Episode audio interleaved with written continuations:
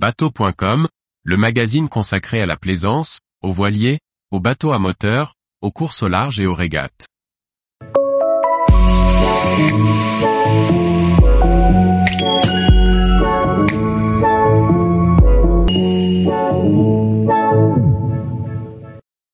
Tout le monde m'appelle Mike, un film marin bouleversant. Par François-Xavier Ricardou.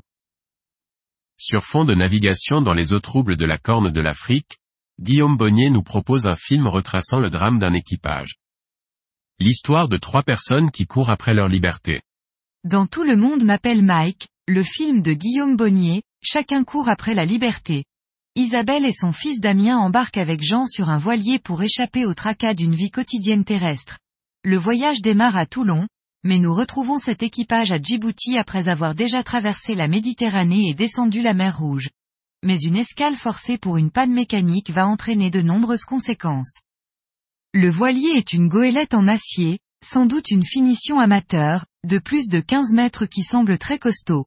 Mais cette solidité ne permettra pas de les sauver totalement. À Djibouti embarque Mike, un Somalien qui cache son identité. Lui aussi à la recherche de la liberté. Il gagnera ses galons à bord en repoussant des pirates, mais n'arrive pas à comprendre pourquoi le jeune couple ne veut pas retourner à la civilisation, l'Eldorado que le jeune noir croit idyllique. C'est cette mauvaise compréhension qui va entraîner la déroute de tout l'équipage. Côté nautique, ce film, qui se déroule quasiment intégralement sur le voilier, montre de beaux moments de vie à bord et des manœuvres. On vit au rythme nonchalant des cars qui se déroulent toujours dans une atmosphère chaude et par beau temps. Mais ça navigue.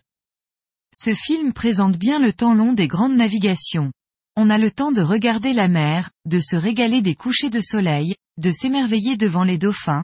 Si cette histoire finit en drame, c'est avant tout un beau voyage à la voile.